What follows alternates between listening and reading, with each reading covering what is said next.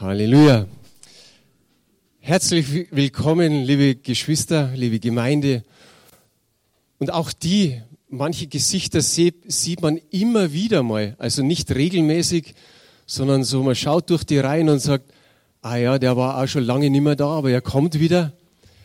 Und herzlich willkommen all diejenigen, die sich einladen haben lassen.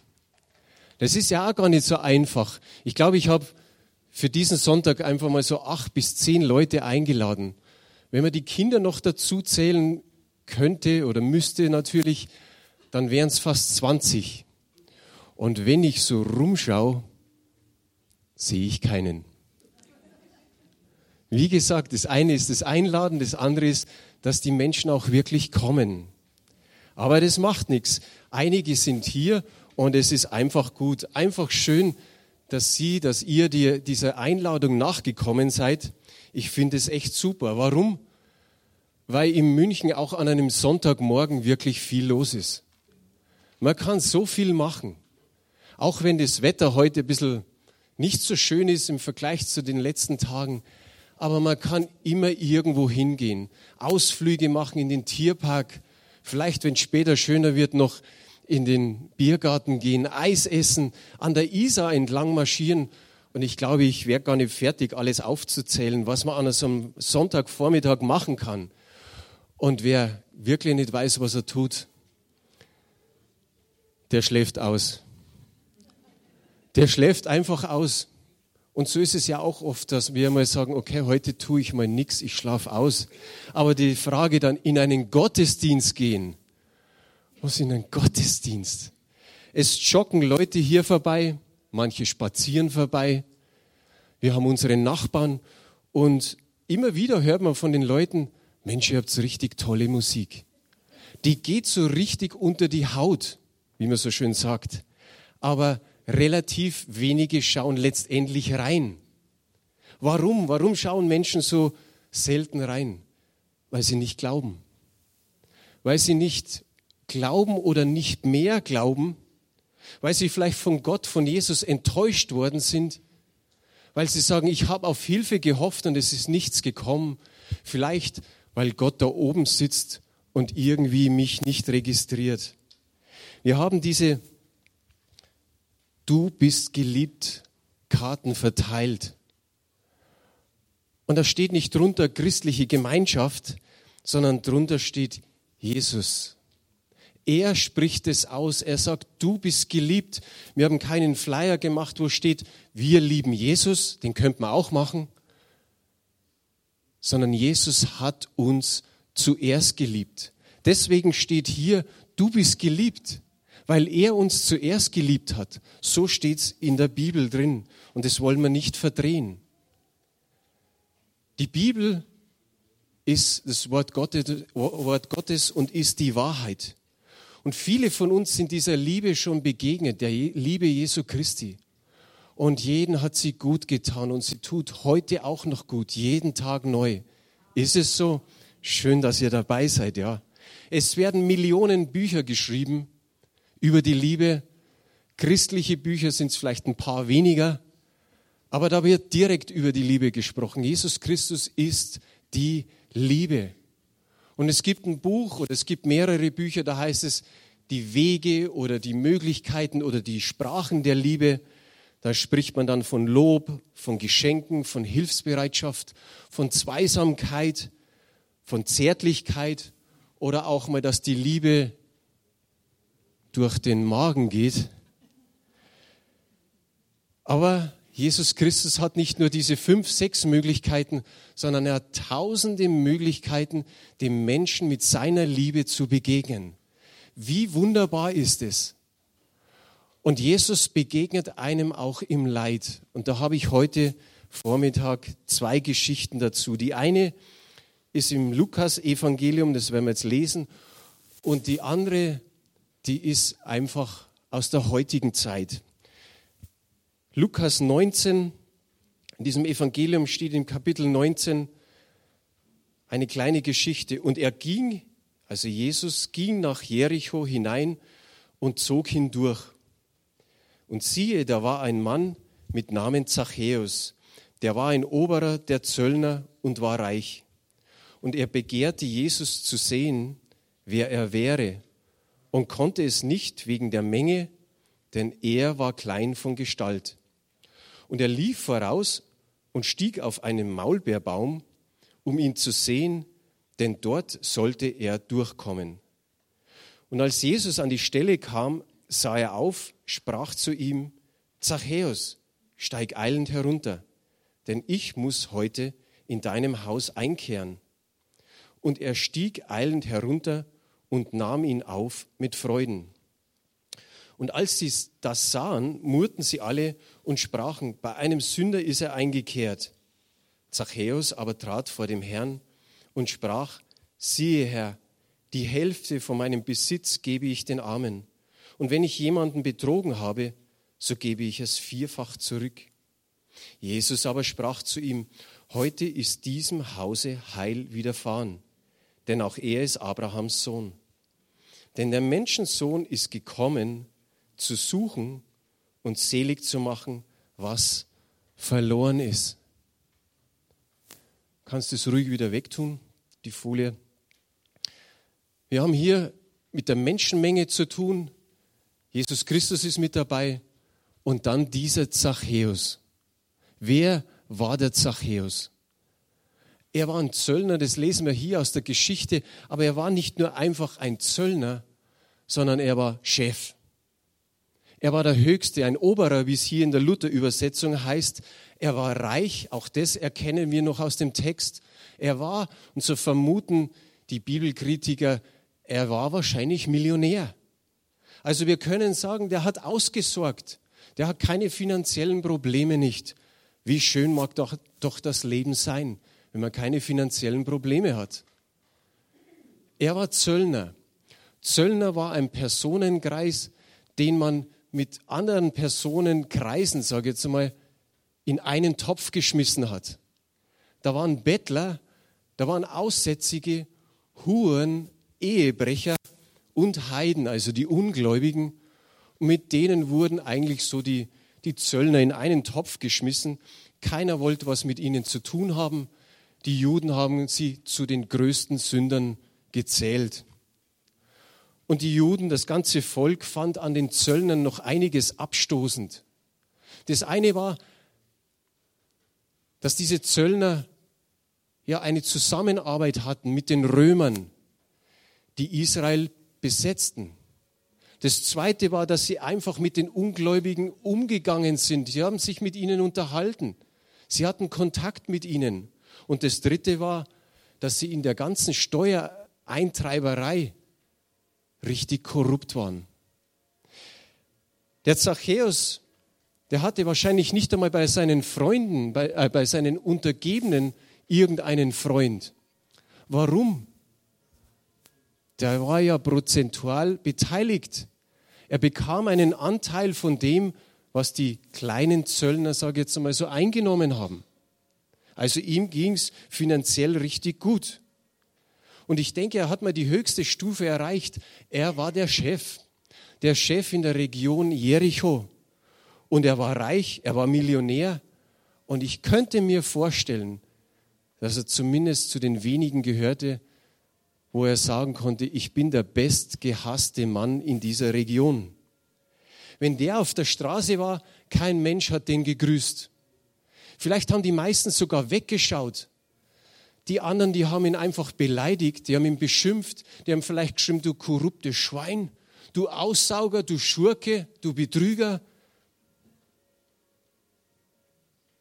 Und sogar seinen Kindern, so habe ich in einem Kommentar gelesen, wurde die Bildung verweigert. Auch er, wenn er einen Rechtsstreit hatte, er bekam keinen Beistand. Ihm wurde verboten, in die Synagoge zu gehen und die Nachbarn haben ihn einfach ignoriert. Und jetzt stell dir das vor, das geht Jahre, vielleicht sogar ein, zwei Jahrzehnte. Dass die Menschen dich ignorieren, dass eigentlich so der Hass dir gegenübersteht und kein Mensch mag dich. Er hat sich zwar hochgearbeitet, aber die Leute haben ihn, auf ihn herabgeschaut. Nicht, weil er klein war, sondern weil sie ihn einfach nicht mochten. Das ist seelisches Leid. Das ist Leid über viele, viele Jahre und es hat ihm wahrscheinlich so sehr wehgetan, dass er eines Tages, wie wir hier gelesen haben, begehrte, Jesus zu sehen. Er hat vielleicht, Jesus wirkte schon drei Jahre lang, er hat vielleicht irgendwo mal empfangen, gehört von seinen Untergebenen, dass er ihnen begegnet ist und dass er mit ihnen gegessen hat und mit ihnen getrunken hat. Auch da haben sich die Juden beschwert. Immer wieder, wenn Jesus mit einem Zöllner zum Essen ging, sage ich mal so schön, dann haben sie gesagt, der säuft und frisst mit denen, mit den Sündern. Und jetzt war dieser Zachäus da und sagte, wer gibt mir eigentlich Liebe? Und er begehrte die Liebe Christi zu entdecken. Er begehrte Jesus zu entdecken. Und dann heißt es, dass er sich da so in eine Menschenmenge hineinbegeben hat, um irgendwie Jesus zu sehen. Aber jetzt sagen wir mal, wenn er klein ist, so fast ein Zwerg, da kommst du in einer Menschenmenge vielleicht von Hunderten von Leuten nicht irgendwie an Jesus ran. Und wenn man sagt, beim, beim Straßen, auf der Straße gehen wurde er schon beleidigt, wie viel mehr in so einer Menschenmenge, dass der eine links von ihm mal so gemacht hat mit dem Ellbogen, der andere rechts von ihm das Gleiche, der nächste ihm vielleicht versucht hat, einfach mal das, den Fuß zu legen und der nächste ihm vielleicht gekniffen hat, eine auf den Kopf kaut hat, was auch immer. Er war gehasst. Und der einzige Weg, den er, den er wusste, ich muss mich wie bei einem Marathonläufer mal an die Spitze setzen. Ich muss vor der Menge sein. Ich muss hunderte Meter vorauslaufen, um irgendwo einen Baum zu erklimmen. Ein Millionär im Baum. Er war sich nicht zu schade für das. Er hat sich gesagt, ich krabbel einfach den Baum hoch, damit ich Jesus sehe, damit ich ihn einfach nur sehe. Ich habe mal so nachgeblättert, Maulbeerbaum, das ist so, so eine Feigenart, die werden bis zu 15 Meter hoch und sie haben einen ganz dicken Laubwuchs. Und jetzt kommt nämlich dieses Erstaunliche, dieses Überraschende. Wenn du in so einem dichten Baum mal drin stehst, schaut da hinten raus, zurzeit sind die Bäume wirklich richtig dicht. Stell dich mal in so einen Baum rein, dich, dich sieht man gar nicht. Du siehst vielleicht vom Baum runter und da ist so ein kleines Loch zwischen den Blättern und du siehst auf die Straße und kannst sagen, da geht Jesus. Das war sein ganzes Trachten. Aber das Überraschende, dieses Erstaunliche ist eigentlich, dass von ihm jetzt gar nicht die Rede ist, sondern Jesus kommt in die Nähe. Er ist beschäftigt eigentlich mit dem ganzen Haufen an Menschen, der um ihn herum ist. Und trotzdem hat er den Blick für den einen. Er schaut nach oben und sagt, Zachäus. Er kennt ihn mit Namen. Und das ist das Wunderbare an Jesus Christus. Er kennt uns. Er weiß um uns. Letzte Woche hat uns Daniel den Psalm 139 dann die Folie hingelegt. Er weiß alles von uns. Wir können uns nicht verstecken, nicht im hintersten Meer, nicht in der Höhle, nicht unter deiner Bettdecke. Jesus weiß, wo du bist, er weiß alles um dich. Und er wusste auch, dass dieser Zachäus begehrt, ihn zu sehen, ihn kennenzulernen. Heute stehen wir vor dem Problem, keiner kennt Jesus oder wenige kennen Jesus und viele wollen ihn auch gar nicht kennenlernen. Warum soll ich in einen Gottesdienst gehen? Warum soll mir der andere was von Jesus erzählen? Aber Jesus weiß alles über uns unsere Sünden, unsere Gedanken, unsere Worte, die wir aussprechen, die Stärken, die Schwächen, alles, was unser Leben ausmacht, er weiß alles.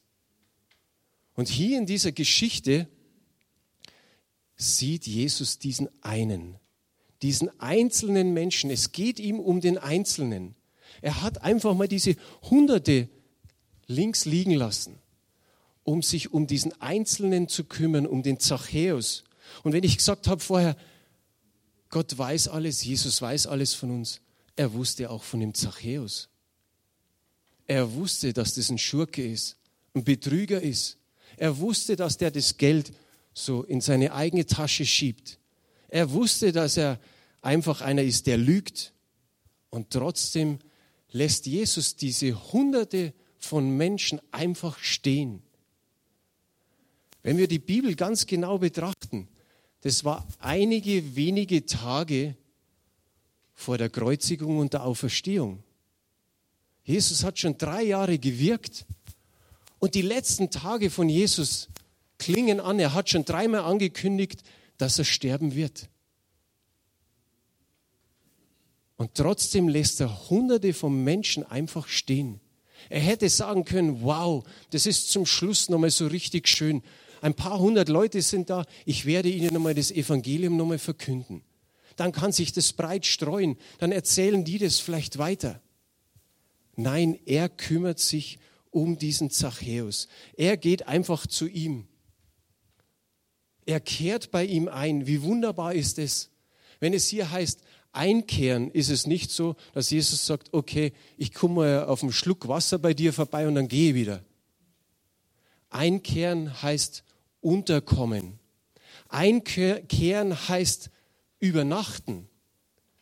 Jesus hat mindestens eine Nacht bei ihm verbracht, bei seiner Familie, um das Evangelium zu erzählen, um weiter zu sagen, was wichtig ist. Was da auffällt, ist, dass Jesus Christus sagt, ich muss heute. So viele Menschen, die draußen rumgehen oder mit denen ihr vielleicht in Kontakt seid, wie viele sagen, als Christ musst du das, als Christ musst du das und jenes musst du noch als Christ. Aber sogar in den zehn Geboten steht, du sollst. Gott zwingt uns zu nichts. Jesus zwingt auch diesen Zachäus nicht, aber er sagt, ich muss, ich muss bei dir heute einkehren. Und er tut's. Und sie haben echt eine gute Zeit. Und es kommt dahin, dass der Zachäus sagt, ja Herr, ich bin Sünder. Und wenn ich, oder besser gesagt, von meinem ganzen Besitz gebe ich die Hälfte den Armen. Und wenn ich betrogen habe, dann gebe ich es vierfach zurück. Und die Antwort von Jesus ist einfach nur schlicht, heute ist dir, ist deinem Hause Heil widerfahren. Wie wunderbar ist es, wie wunderbar ist die Zusage, jetzt bist du gerettet. Heute ist deinem Haus Heil widerfahren. Und wir lesen nochmal den Vers 10. Denn der Menschensohn ist gekommen, zu suchen und selig zu machen, was verloren ist. Jesus Christus hat diesen einen Mann gesucht und er hat ihn gefunden. Und wenn hier steht, selig machen, dann heißt es einfach, um zu erretten. Jesus hat ihn gesucht, er hat ihn errettet. Und verloren bedeutet so im Griechischen in diesem Text, am falschen Platz. Wir sind verloren, wir sind am falschen Platz. Und Jesus Christus hat ihn gesucht, er hat ihn errettet und er hat ihn an den richtigen Platz gebracht, nämlich bei sich, in seiner Nähe im Reich Gottes. So wurde er, der Zachäus und sein Haus gerettet. Wir könnten sagen, abschließend für, für diese Geschichte, ja, der Zachäus hat ein Luxusproblem gehabt. Finanzielles Problem hat er keins gehabt. Körperlich liest man auch nichts drin. Aber seelisch das mitzumachen, den Hass, die Ablehnung über vielleicht ein Jahrzehnt, vielleicht sogar länger, das muss man erst einmal irgendwie durchstehen. Die zweite Geschichte, einige von euch kennen sie schon, aber ich habe so ein Gespür gehabt, es sollte heute nochmal dran sein. Die zweite Geschichte ist aus der heutigen Zeit, ist zwar auch schon einige Jahre her. Unsere Tochter hatte mit dreieinhalb Jahren einen Unfall. Wir waren bei Freunden eingeladen. Es war ein Sonntag. Alle Kinder waren so im Kinderzimmer, auch unsere Tochter oder unsere beiden Töchter. Und sie saß in einem Kinderpuppenbuggy und hatte so den linken Ringfinger am Gelenk des Kinderpuppenbuggys. Und auf einmal bricht der mit ihrem eigenen Gewicht zusammen und Riesengeschrei. Der Finger ist gebrochen, er ist aufgeplatzt, also am Ende des Ringfingers. Wir sind ins Krankenhaus gefahren. Es war gleich eine Klinik in der Nähe. Die Ärzte haben das gleich in den Griff bekommen, haben geschaut, ob irgendwann Dreck reingekommen ist, haben das genäht, haben das bis hierher eingegipst, haben einen Verband drüber gemacht und haben gesagt, alles soweit okay. Kommen Sie morgen in einer Woche wieder zum Fädenziehen. Okay. Am nächsten Tag hat unsere Tochter immer noch Schmerzen gehabt und geschrien. Wir haben in der Klinik angerufen, ob wir nochmal vorbeikommen sollen. Nein, nein, bleiben Sie nur, geben Sie nur ein bisschen mehr Schmerzmittel. Es ist alles in Ordnung. Nächsten Tag das Gleiche. Übernächsten Tag, wir gehen zum Kinderarzt, weil es hieß, man soll mal den Verband wechseln lassen. Der schaut sich den Finger an und er sagt, na ja, da oben an der Kuppe, das gefällt mir nicht so ganz aber ich kenne mich da echt nicht aus. Und er rief selbst in der Klinik an. Und die haben gesagt, nee, passt alles, kommen Sie nächsten Montag zum Fädenziehen. Als wir dann, beim Fädenziehen waren, tun sie den Verbund, äh, Verband runter, die Hand war hellblau, der Mittelfinger und der äh, kleine Finger waren dunkelblau, der Ringfinger war dunkelblau bis schwarz und am oberen Teil eigentlich schon ein bisschen matschig. Und jeder weiß, jeder, der, der Kinder hat, weiß, wie man sich fühlt. Ich war geschockt. Meine Frau hat nur gesagt, sie hat ein halbes Jahr vorher ihr Leben Jesus gegeben. Und war hier in dieser Gemeinde und hat einfach nur gesagt, das lässt Gott nicht zu. Sie war in dem Moment so stark im Glauben und hat gesagt, das lässt Gott nicht zu, dass drei Finger weg müssen oder die ganze Hand. Jesus wird eingreifen. Und die Ärzte haben sich gedacht, religiöse Spinnerin, die hat auch einen Schock. Auf alle Fälle haben sie angefangen, so dieses Matschige wegzutun. Es war so, das obere Drittel war dann weg. Und dann gab es tatsächlich Wunder über Wunder über Wunder, Tag für Tag. Tag für Tag hat wirklich Gott eingegriffen. Es war so stark. Die Ärzte haben jeden Tag immer wieder sie angeschaut und haben gesagt, das darf nicht wahr sein, das kann nicht gehen, das ist alles, alles gegen dem, was wir als Ärzte ja wissen. Sie haben sich fast geärgert. Meine Frau hat jeden Tag gesagt, ich sage Ihnen doch, Gott greift ein da, da müsste noch Eiter rauskommen, da müsste noch Wunzegerät rauskommen, der, die, die Blutzirkulation findet schon statt und, und was auch immer da war, ich weiß gar nicht mehr alles. Und meine Frau hat immer gesagt, ich habe doch gesagt, sie ging ihm wirklich auf die Nerven. Und ich glaube, die ganze Sache ging über drei Wochen. Und am letzten Tag, es wurde sogar noch die Haut gerettet, am letzten Tag kam eben die Haut drüber, wurde operiert. Meine Frau war gerade an dem Zeitpunkt auf einer Beerdigung und ich war bei meiner Tochter.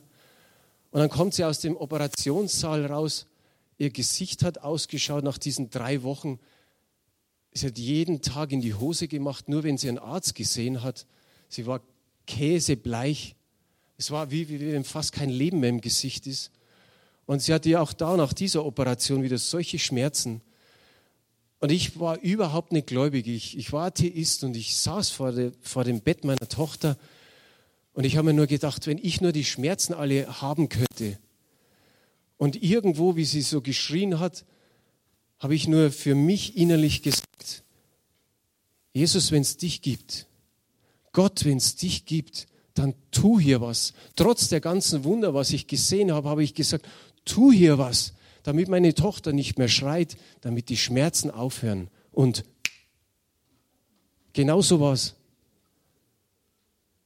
Sie hat aufgehört zu schreien, sie, sie hatte keine Schmerzen mehr und ich saß da. Ich saß da und habe mir gedacht, so wie wir es heute sagen, die Gegenwart Gottes, die Herrlichkeit Gottes füllt den Raum. Ich dachte, alles um mich herum, jeder Kubikzentimeter ist Gott. Alles um mich herum ist Gott. So wie wenn du in einen See reinspringst und du bist unter Wasser und du kannst sagen, ja, alles um mich herum ist Wasser. So habe ich Gott gespürt, dass Gott, Gott da war, dass Jesus da war und dass er in seiner Liebe hier tagtäglich eingegriffen hat. Bis, bis dahin.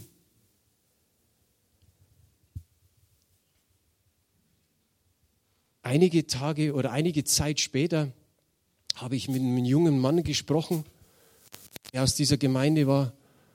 Und er hat gesagt, willst du mit Jesus deinen Weg weitermachen? Oder mit Jesus gehen eben, dein, dein, dein Leben ihm geben?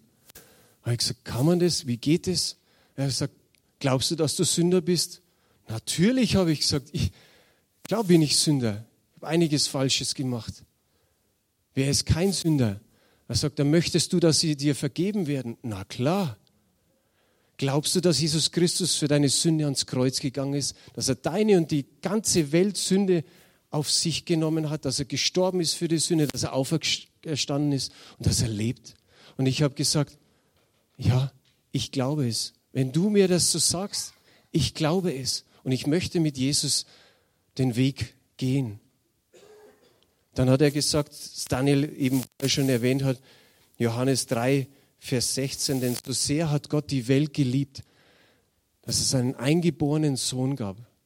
Haben wir auch hier auf Folie, kannst du ruhig mal hintun, falls einer da hinten sitzt. Denn so sehr hat Gott die Welt geliebt, dass es einen eingeborenen Sohn gab, damit jeder, der an ihn glaubt, und jetzt kommt es wieder, nicht verloren geht, sondern ewiges Leben hat. Nicht verloren geht, man ist nicht am richtigen Platz. Man gehört hinein in das Reich Gottes. Und dann hat er gesagt, und ein anderer Vers, wie viele ihn aber aufnahmen, denen gab er Macht, Gottes Kinder zu werden, denen, die an seinen Namen glauben. Und ich glaubte jetzt an Jesus Christus. Ich war am falschen Platz, jetzt war ich am richtigen Platz. Gott hat auch noch dazu unsere Ehe geheilt. Wir waren ungefähr im fünften, sechsten Ehejahr, also so kurz vor diesem verflixten siebten, wie man immer so sagt. Und unsere Ehe war nur noch am seinen Faden. Aber auch hier hat Jesus Christus eingegriffen. Er hat mich geheilt, er hat Elisabeth geheilt, er hat unsere Beziehung geheilt. Und so dürfen wir, wenn wir schon öfters von heute reden, heute unseren 34. Hochzeitstag feiern. Also der Applaus gehört wirklich dem Herrn. Er hat ein paar Jährchen noch dazugehängt und ich hoffe, es werden noch viele. Aber genauso wie, wie, wie für den Zachäus dieses heute ist dir Heil widerfahren. Für mich dieser Tag gekommen ist, heute war, mein Tag, also zu der damaligen Zeit. So ist auch heute diese Möglichkeit. Gott schenkt immer wieder ein Heute. Gibt für Menschen, die vielleicht hier herin sitzen und sagen, ich habe noch keine Beziehung zu Jesus Christus. Ich möchte mein Leben Jesus geben. Er sagt, dann tu es heute. Heute ist der Tag. Wir haben vorher gesungen, oh Happy Day. Oh, welch ein glücklicher Tag. Meine Sünden sind weggewaschen. Das ist das, was wir brauchen. Das können wir nicht tun. Das können wir nur, wenn wir sie bekennen vor Jesus Christus. Und jeder darf das tun. Mit Gott einfach ins Reine kommen. Da ist nicht mehr als das, was ich vorher aufgezählt habe. Ich nehme die letzte Bibelstelle. Da steht in Apostelgeschichte 4, Vers 20, wir können es ja nicht lassen, von dem zu reden, was wir gesehen und gehört haben. Da ist einiges, was wir gehört haben aus der Bibel. Da ist einiges heute gewesen, was ich selbst miterlebt habe, wie Jesus Christus ist. Und wir können es nicht lassen, von dem zu erzählen, was er tut und von ihm selbst zu erzählen. So, wenn du heute auch so ein Gebet sprechen möchtest, wir haben das an der Folie. Ich lese das jetzt einfach nochmal vor, das Herzensgebet. Vielleicht einfach bloß einmal umschalten. Nächste Folie, danke. Steht mein Herzensgebet, vergib mir bitte meine Sünden und komm in mein Leben. Ich nehme dich jetzt als meinen Herrn und Erlöser an und als den, der mich unendlich liebt und mich durch mein Leben begleitet. Und auf der nächsten Folie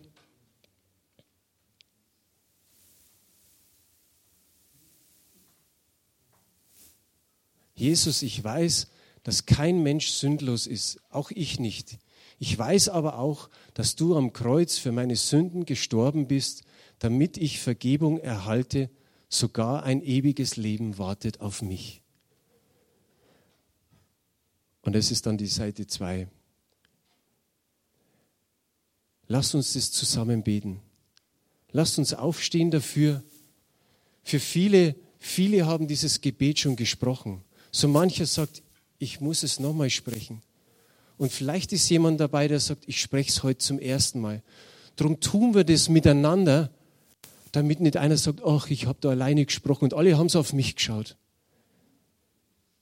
Wobei du wissen musst, wenn du Entscheidung für Jesus triffst, ist im Himmel Jubel und auch hier auf Erden. Lass uns das miteinander beten. Jesus, ich weiß, dass kein Mensch sündlos ist, auch ich nicht. Ich weiß aber auch, dass du am Kreuz für meine Sünden gestorben bist, damit ich Vergebung erhalte. Sogar ein ewiges Leben wartet auf mich. Vergib mir bitte meine Sünden und komm in mein Leben. Ich nehme dich jetzt als meinen Herrn und Erlöser an, als den, der mich unendlich liebt und mich durch mein Leben begleitet. Einfach ein dickes Amen drauf, oder? Amen.